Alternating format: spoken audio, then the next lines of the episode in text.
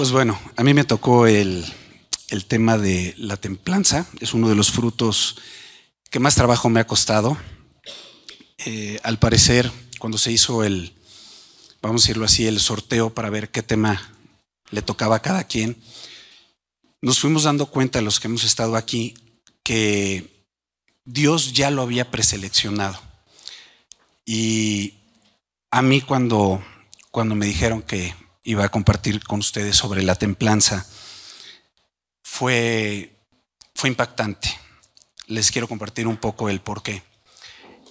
Eh, como dijo Oscar, hace ya muchos años yo empecé a tener una relación con él y no, no siempre fui tan entregado, creo que siempre nos va a faltar un poquito más para que, para que él pueda hacer que demos fruto.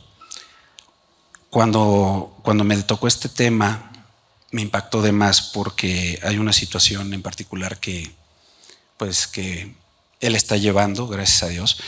Él está teniendo cuidado. Mi hija tiene un problema, tiene una enfermedad que es autoinmune, es incapacitante y posiblemente es incurable. Entonces, para mí, al inicio fue decir, Señor, yo voy a hacer todo lo que esté en mis manos, todo lo que esté a mi alcance para poder apoyarla, pero el que tiene la última palabra eres tú. Yo sé que tú me estás haciendo crecer por esto, esto no es un castigo, dice Dios, porque para vosotros yo tengo pensamientos de paz y no de mal. A lo largo de todo este tiempo, Dios me ha sostenido de una manera impresionante, a grado tal que se ha podido llegar a pensar o me desentiendo o que no entiendo a fondo qué es lo que está pasando. Y, y es donde me cuesta trabajo, pero lo digo con mucho amor, que Él está trabajando. Los planes de Dios se van a cumplir sí o sí. Y para muestra, pues, un botón. Yo sé que la medicina puede hacer maravillas, yo sé que la medicina puede aminorar ciertas situaciones, pero el que tiene la última palabra es Dios y he decidido confiar. A veces la templanza es eso, es confiar sin esperar que el resultado sea lo que tú quieres. ¿sí? Eh, les voy a dar un par de ejemplos sobre lo que es la templanza. Digo, todos hemos escuchado que existe el vidrio común y el vidrio templado.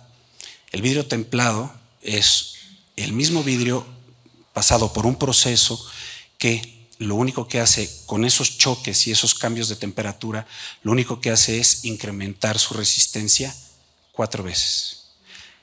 Si un cristal normal eh, soporta una temperatura de 60 grados centígrados, un vidrio templado puede alcanzar hasta 240. ¿Qué es lo que lo hizo especial o qué es lo que lo hizo más resistente? Fue la templanza.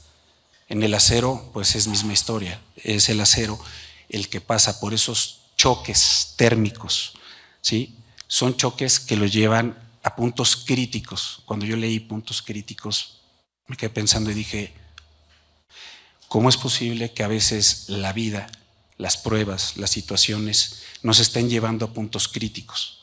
Cada uno de nosotros tiene la necesidad de entender que es un proceso, la experiencia, sí, finalmente, de entender que una prueba te, te va a hacer crecer, no siempre es fácil.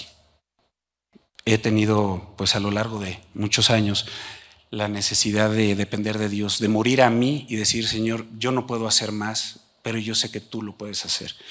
Cuando, cuando yo conocí a, a Cristo, sí, lo conocí pues por, por situaciones muy, muy complejas. Eh, lo único que les puedo decir es que yo estaba en un punto de quiebre y cuando ya no sabía qué hacer, acudí a una persona que me había hablado de él y le dije, ya no puedo más con mi vida, voy a estallar. Y me dijo, ¿qué crees? Acéptalo. Y uno con reservas, ¿no? Porque cuando te hablan de cualquier otra cosa, es más fácil que entiendas, es más fácil que creas. Pero cuando te hablan de un Dios vivo, pero que no puedes ver, ¿qué sucede? Lo pones en tela de juicio, te cuestionas Y es ahí donde perdemos la brújula. Creo que ninguno de nosotros puede, puede ver el viento. Sí lo puedes escuchar, sí puedes ver lo que hace el viento, pero el viento no lo puedes ver, el oxígeno no lo puedes ver, sí lo respiras. No porque no veamos a Dios quiere decir que Él no exista. Entonces yo decidí creer con mis reservas. ¿no? Yo pensaba que el congregarme en una iglesia, vamos a decirlo así, no eh, con una denominación o un nombre, implicaba pues, que no era acercarme a Dios, ¿no? Dios está buscando nuestros corazones en todos lados. Y Dios me buscó. Él sabía que inclusive lo que el mundo me había ofrecido, sí, no me llenaba. Yo, y lo quise escribir porque me costó mucho trabajo, para mí fue difícil el saberme harto, decepcionado, amargado, insatisfecho y vacío en todos los aspectos. Yo sonreía, pero por dentro estaba vacío, estaba carente de muchas cosas. Y fue Dios el que me fue llenando, fue su misericordia y su paciencia la que hicieron en mí ese trabajo. Hoy, hoy les puedo decir que de lo único de lo que no me, no me puedo yo jactar y, y que siempre diré, qué lástima, es de no haberlo invitado antes. Dios cambia las vidas.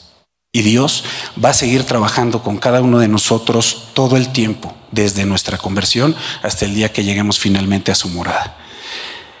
Entonces, pues sí, al darme cuenta que el mundo no me ofrecía nada, opté por Dios y Dios empezó a trabajar.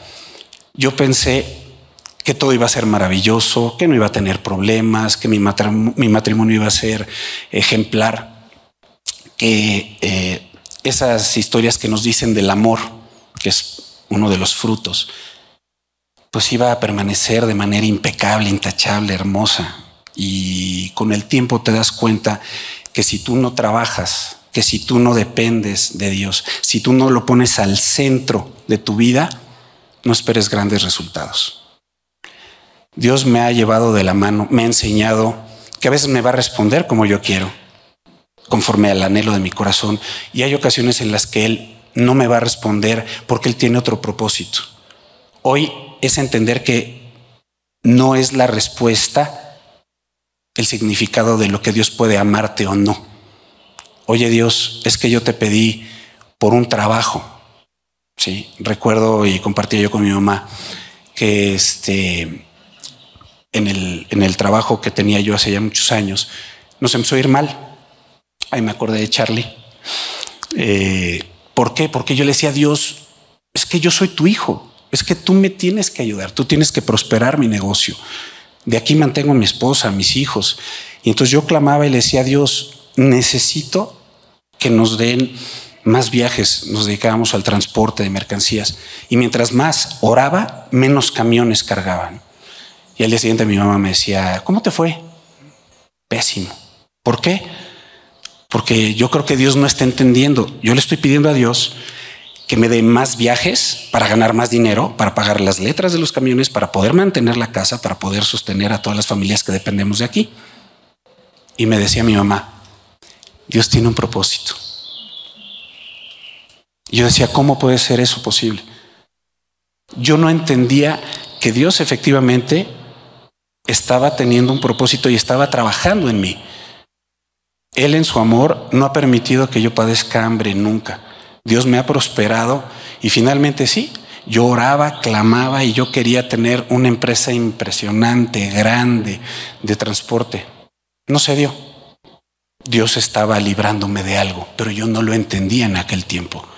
Hoy les puedo decir que cada paso que yo he dado, confiado de Dios, de su mano, no de mi prudencia, sino de su amor, es lo que de verdad ha hecho que hoy pueda decirles que sí, soy millonario.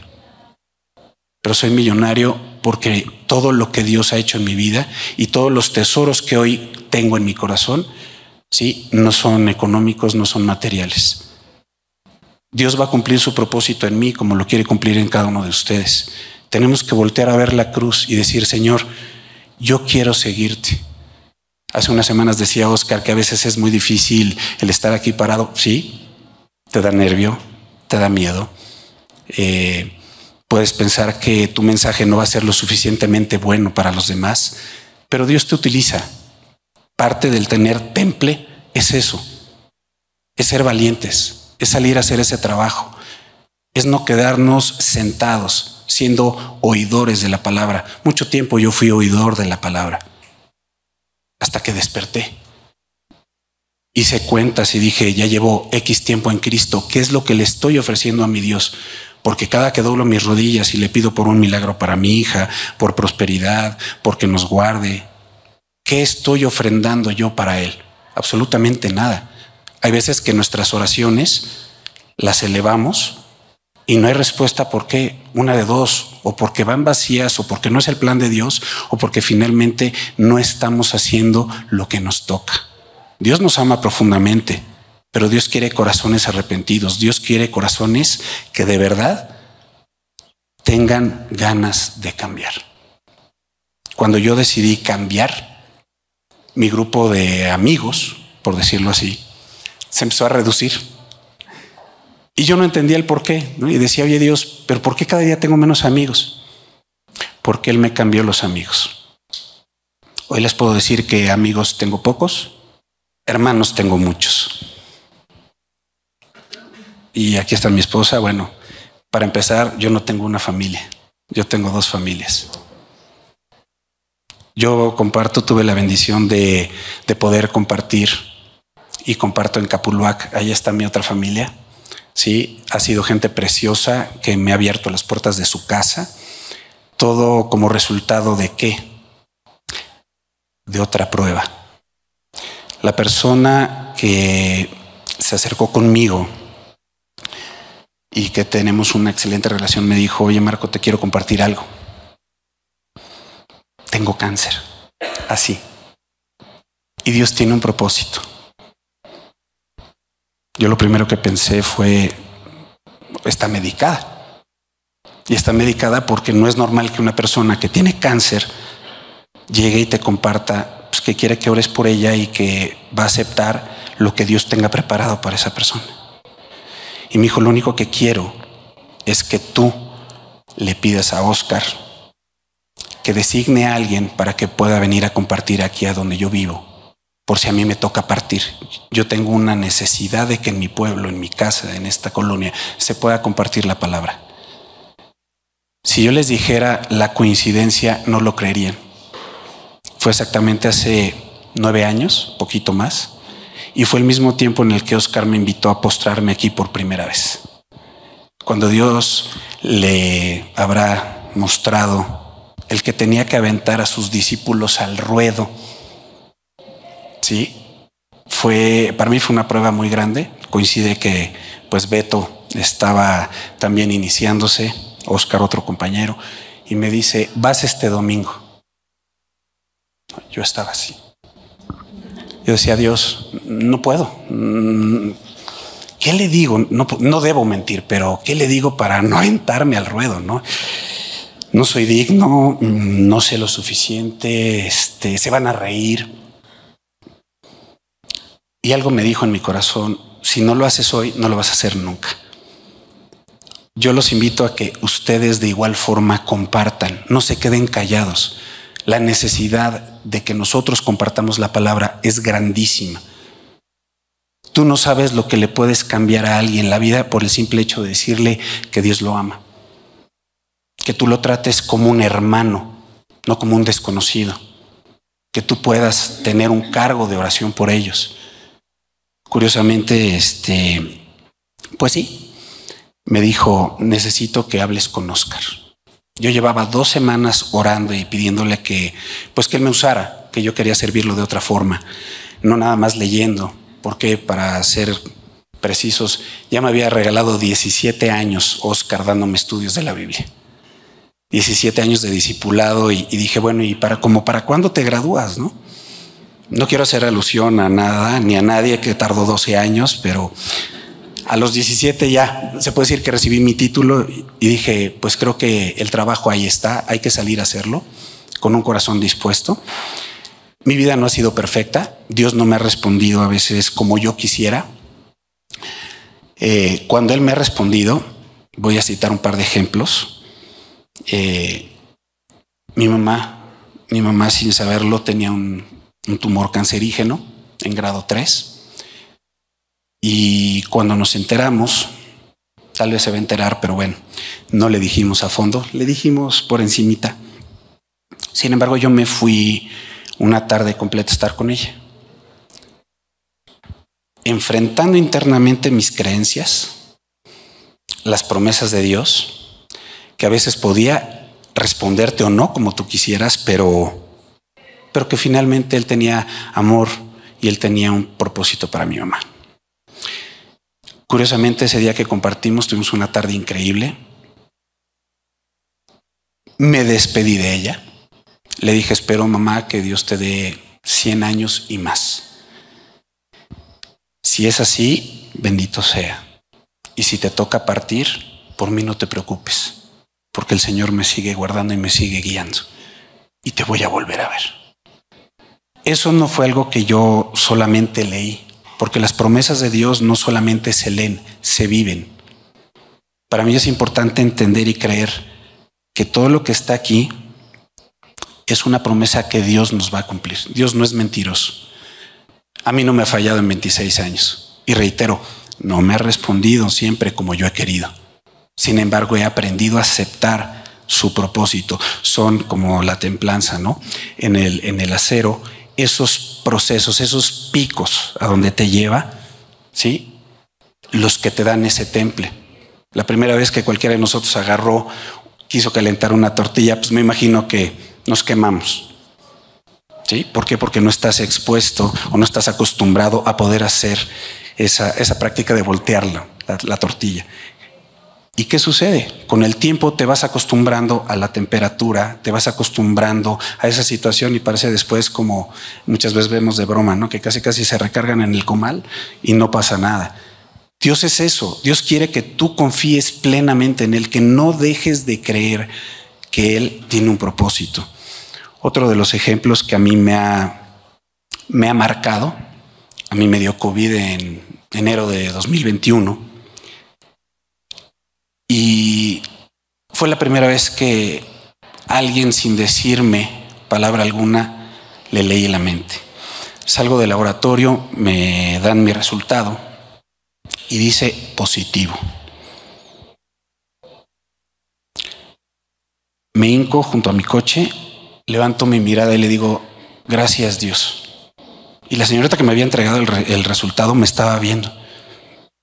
Se quedó dicho, este señor no entiende que está enfermo de COVID. Y le dije, Dios, tú tienes un propósito y yo quiero que tú cumplas tu propósito. Pero ¿qué crees? Yo sé que me vas a sanar. Fueron la mayoría de los días buenos. Posteriormente sí tuve dos días muy malos. Eh, no mentí, pero no dije qué tan mal estaba. Y yo nada más clamaba. Y yo le decía, Dios, cumple tu propósito, cumple tu propósito. Tú me vas a sanar. Y si no, Señor, estoy listo. Obviamente aquí estoy. El COVID me dejó un par de secuelas que cargo con muchísimo gusto, que no me han cambiado ni mi gozo ni mi alegría. Eh, y Dios respondió a la oración. Aprendí obviamente que la vida del creyente va a pasar por valles, va a pasar obviamente por situaciones rocosas o inclusive por tragedias. Meses después, eh, enferma un primo muy amado mío y yo empiezo a clamarle a Dios y empiezo a orar y le digo, Señor, yo te pido, yo te ruego que igual que como a mí me sanaste, lo puedas sanar otra vez la templanza, otra vez las situaciones de choque para buscar entender el por qué. Y Dios respondió de manera distinta. Afortunadamente, hoy mi primo está en su presencia, está gozándose de la vida eterna. Me cuesta a veces trabajo el tomar el teléfono y más con estos teléfonos que te recuerdan fotos, momentos. Y pues sí, que aparezca una, una imagen de mi primo que para mí era prácticamente un hijo. Lo amo profundamente y yo no voy a hablar en tiempo pasado de alguien, al contrario. Él ya cumplió la promesa y Él está esperándome en la vida eterna. Fue la primera vez en todos estos años que yo aprendí que tenemos, y se los pido por favor, a partir de hoy ustedes cambien el por qué. ¿Para qué? El día que me dan la noticia, me dieron una noticia que no alcancé a entender de momento porque clamábamos por un milagro. Llevábamos mucho tiempo orando y pidiendo que Dios nos respondiera. Aquí inclusive se oró muchísimo por mi primo y yo decía, Dios, wow, qué iglesia tan increíble, regálanos eso. Y Dios tenía otro plan. Cuando yo le digo, Dios, ¿por qué Él y no yo? Yo ya estoy grande o ya viví más. ¿Por qué yo no me fui? Hoy les quiero decir el por qué. Porque yo tenía que levantar la voz. Porque a raíz de esa situación y de cambiar el por qué, para qué, es que ahora yo todos los días hable de Cristo. En mi oficina, en la calle, con compañeros, con vecinos, con amigos, a quien pueda yo le voy a compartir de la buena nueva. El que tú tengas esa vocación, esa decisión de hablar de Él, es lo que te da temple. No que pienses qué van a pensar de ti. Ay, el loco de la Biblia. Ay, el mocho. ¿Sabes qué? Llegó el momento en el que nosotros salgamos a trabajar, a actuar. Dice la palabra que la mies es mucha, mas los obreros son pocos. Vengo a invitarlos a que seamos más obreros a no quedarnos callados. No es que no tengo el conocimiento que tal vez tiene Oscar, Juan Manuel, nuestro pastor, alguien. Yo cuando llegue a ese nivel, no, perdóname, estás equivocado. Estás mal invirtiendo el tiempo que Dios te está dando. Sal a hablar de Cristo, sal a hablar de Él, pero vívelo. Muchas veces yo he sido oidor de la palabra y no me arrepiento y no me da pena decírselo a cada uno de ustedes. ¿Por qué? porque cuando me he encontrado de nueva cuenta conmigo mismo y he visto lo que pude hacer que no hice, me acuerdo de mi primo. Es cuando digo, gracias a Dios que alguien valiente le compartió, se convirtió y hoy está gozando de la vida eterna. Es una promesa. Y ojo, Dios no nos miente. Lo que sí les puedo decir es, si Dios cambió mi vida, estoy seguro que puede cambiar la de ustedes. No hay nada que Dios no pueda hacer, pero no esperes que Él te haga el milagro, te dé la vida que esperas, todo de manera gratuita, todo sin trabajo. Es ese trabajo diario el que nos hace crecer. Yo les pido que nunca, nunca dejen de voltear a ver a Dios. Él tiene para nosotros bendiciones inimaginables. Y a veces ese proceso puede que nos guste o no. Eso se llama templanza. ¿Podemos leer Santiago, por favor?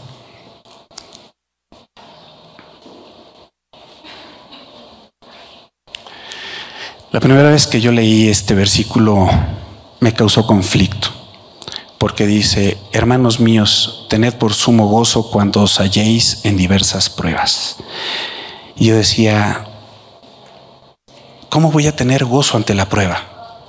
O sea, que por ser creyente Dios no me va a dar absolutamente todo. No. Y fue cuando empecé a desarrollar ese gozo que Dios empezó a dar respuesta. ¿Seguimos? Sabiendo que la prueba de vuestra fe produce paciencia. A veces no entendemos por qué a los enfermos les llaman pacientes. Les llaman pacientes porque hay un periodo de espera para una evolución, para sanar. Pero finalmente Dios nos pide eso, que seamos pacientes. Mas tenga la paciencia su obra completa, para que seáis perfectos y cabales sin que os falte cosa alguna. ¿Seguimos? Y si alguno de vosotros tiene falta de sabiduría, pídala a Dios, el cual da a todos abundantemente y sin reproche, y le será dada. A mí me cuesta trabajo. Yo macheteé mucho en la escuela. Nunca fui alumno de dieces, pero sabía que si macheteaba podía sacar buenas notas. Y yo le decía a Dios, Dios, dame sabiduría, te lo suplico, porque no puedo. Obvio, nosotros en nuestras fuerzas no podemos. Pero cuando tú pides, cuando tú acudes a Dios y le pides que Él te dé sabiduría, Él te la da. Actualmente trabajo en una empresa de un giro completamente distinto a lo que yo a lo que yo estudié.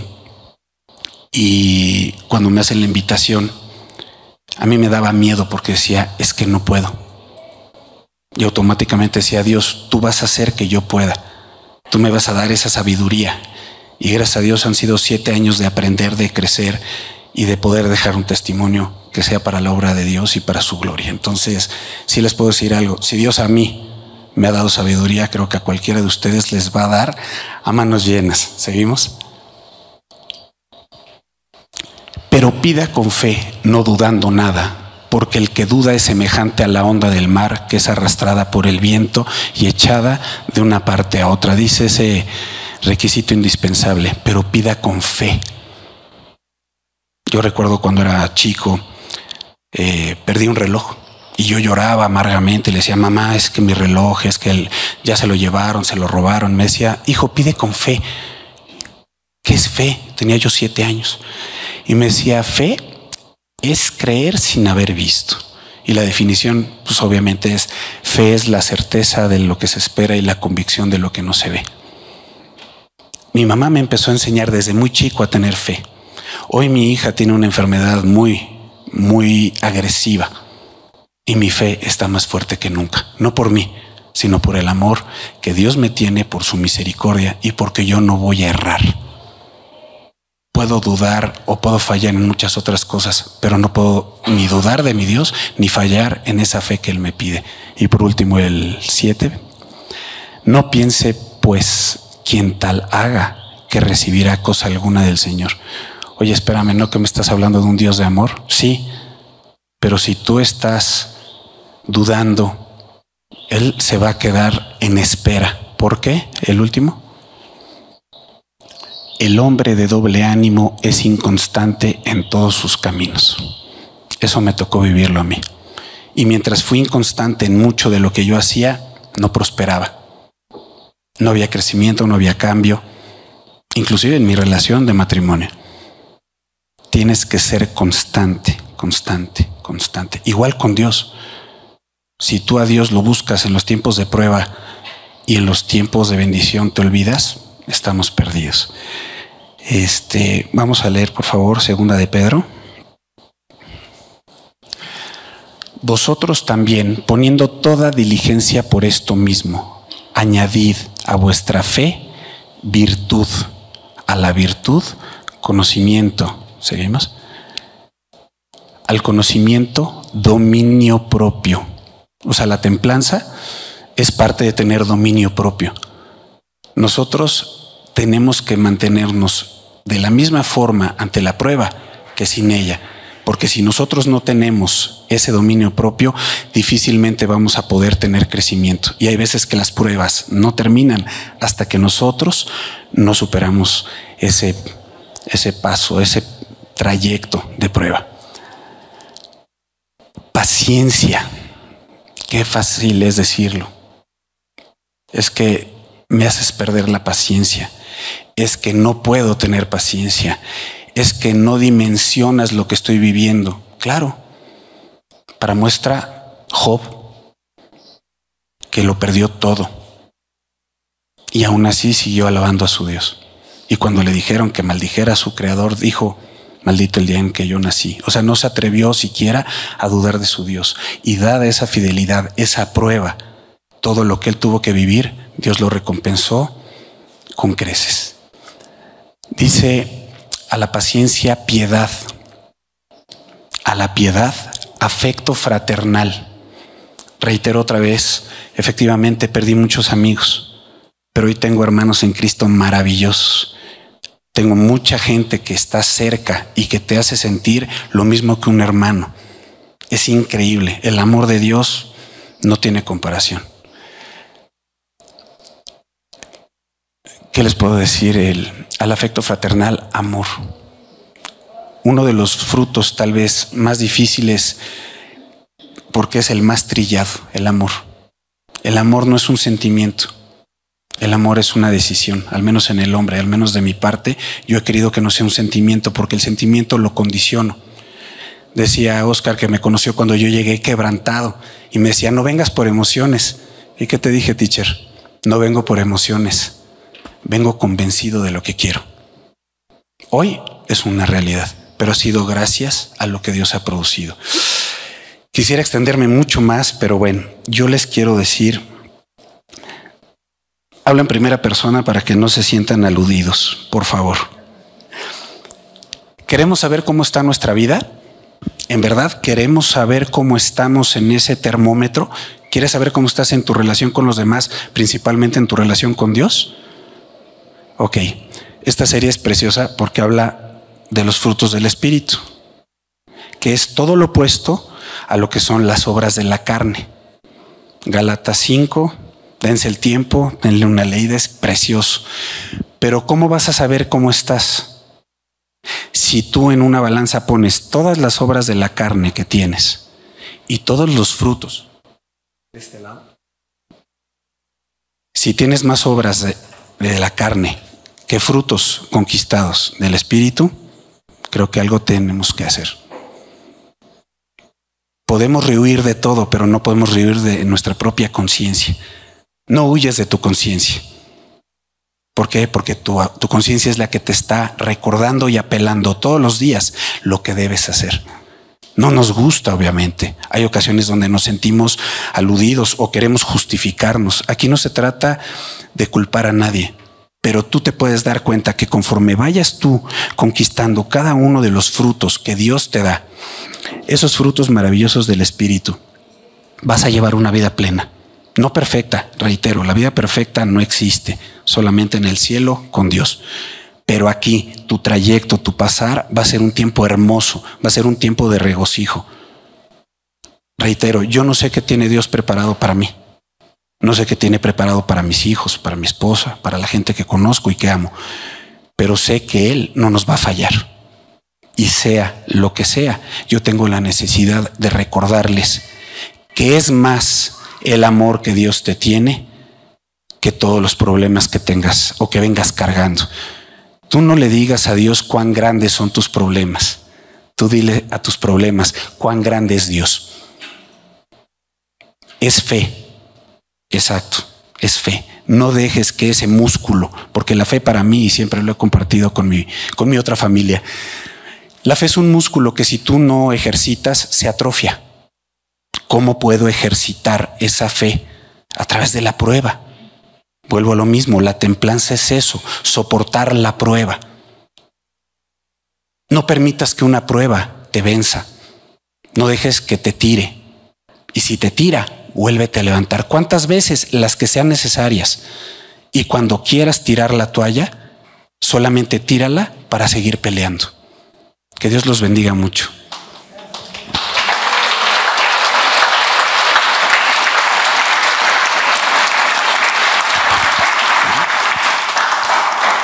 Bueno, por último sí les quiero compartir que en cuanto a, a cómo llegué yo, y quiero invitarlos a que aquellos que en su corazón quieran puedan hacer esa, esa decisión para que Cristo cambie sus vidas.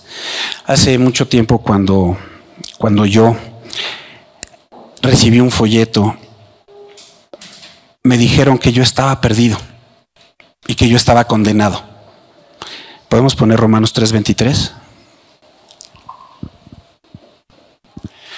Por cuanto todos pecaron y están destituidos de la gloria de Dios. Obviamente eh, yo estudié leyes, soy abogado, gracias a Dios ya no ejerzo. Tengo otro ministerio y pues me llena más. Pero como intérprete de la ley supe con esto que yo ya estaba perdido. Ya no tenía salvación. ¿Y que me llevó mi subconsciente a decir? Pues sí, ya se perdió, ya se perdió. Total, mejor disfruta, vive y haz lo que te venga en gana. Pues Dios no quería eso para mí. Y cuando me dijeron que había un plan de rescate, dije, suena bien. Juan 3:16, por favor. Porque de tal manera amó Dios al mundo que ha dado a su Hijo unigénito para que todo aquel que en Él cree, en Jesús, no se pierda, mas tenga vida eterna. Entonces entendí que sí, posiblemente tenía yo salvación, tenía yo perdón. ¿Qué me dijeron? Tienes que aceptarlo como tu Señor. Cuando a mí me dijeron eso, me reí porque le decía a la persona que me llevó a los pies de Cristo, es que para ti es Jesús, para mí es Chucho, es, es mi hermano, es mi cuate. Me decía, bueno, si ese es tu cuate, ábrele la puerta. Y le digo, ¿cómo que ábrele la puerta? Pues él está en mí hace muchos años. Me dijo, ok, vamos a rectificar que realmente eso ocurra. Y me llevó al último versículo que es hermoso, Apocalipsis 3:20. He aquí, yo estoy a la puerta y llamo. Si alguno oye mi voz y abre la puerta, entraré a él y cenaré con él y él conmigo. Wow. O sea, yo dije, ¿entonces no estás adentro? Dios, en su infinita misericordia y en su respeto por nosotros, se queda a la puerta. Él no va a entrar como dueño de tu vida, Él no va a llegar a cambiar las cosas si tú no abres la puerta. Él estuvo ahí tocando 28 años, tocando, tocando, hasta que yo quise darme cuenta que Él estaba ahí. Le dije, a ver Dios, si no estás, de todo mi corazón te abro la puerta. Entra, cámbiame, yo ya no puedo con esta vida, ya no puedo. Ya no vivo a gusto, ya nada, nada me satisface. Yo tuve un encuentro complejo, pasé una situación personal justo antes de romper con Dios. Y, le dije, ¿por qué si me amas estoy viviendo todo esto? ¿Y por qué si me amas de esa manera te llevaste a mi papá? ¿Y por qué si de tanto me amas y quieres lo mejor para mí he tenido que vivir todo esto? Yo le dije, a ver Dios, si es cierto que cambias las vidas, te reto a que cambies la mía. Y la verdad, Él está cambiando. Yo les pido que cada uno de ustedes no se vaya aquí igual que como llegaron. Aquí no es pertenecer a un club, es abrir la puerta para que Dios transforme tu vida. Y ojo, para que te regale vida eterna, independientemente de que la respuesta de oración sea lo que esperabas. Eso, para mí, es la templanza. Que Dios los bendiga. Gracias, Marco. Eh, Marco comentó algo que me llamó mucho la atención. Decía que, decía que el vidrio normal, el cristal, si tú rompes un cristal, se hace pedacitos, ¿no? Pero cuando lo templas, cuando, cuando tú compras un cristal templado, tiene cuatro veces más resistencia.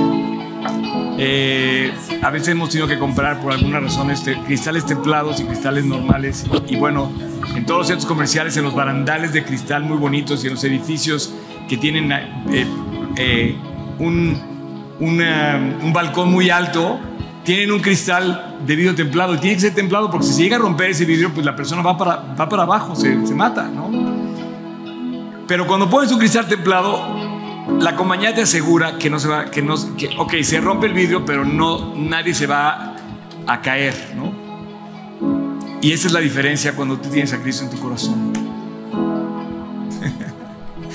dice, dice el pasaje, como no teniendo nada, pero teniendo todo. Como desconocidos, pero bien conocidos. Como pasando por pruebas, pero teniendo la victoria. Como teniendo eh, problemas, pero a la vez con, con gran gozo. Efectivamente, Marco está pasando por, por eh, una, una, prueba muy grande en, la familia. Y bueno, yo, ¿quién, quién no? Todos eh, de alguna manera tenemos eh, alguna condición que nos hace ver lo frágil que somos. Y bueno, es el momento de asegurar nuestra vida delante de Dios. Estamos aquí de paso estamos aquí eh, sumamente frágiles. Y, esa templanza, que es la última con la que termina el pasaje de, de Gálatas 5, 22 y 23, cuando dice que, que, el fruto del Espíritu, uno de esos es templanza, Eh, luego la comparabas con el que, el que no se, el que se gobierna, ¿no? El que gobierna bien sus reacciones, ¿no? Entonces yo quisiera terminar nada más eh, diciéndote a ti que tú tienes una, una decisión que tomar.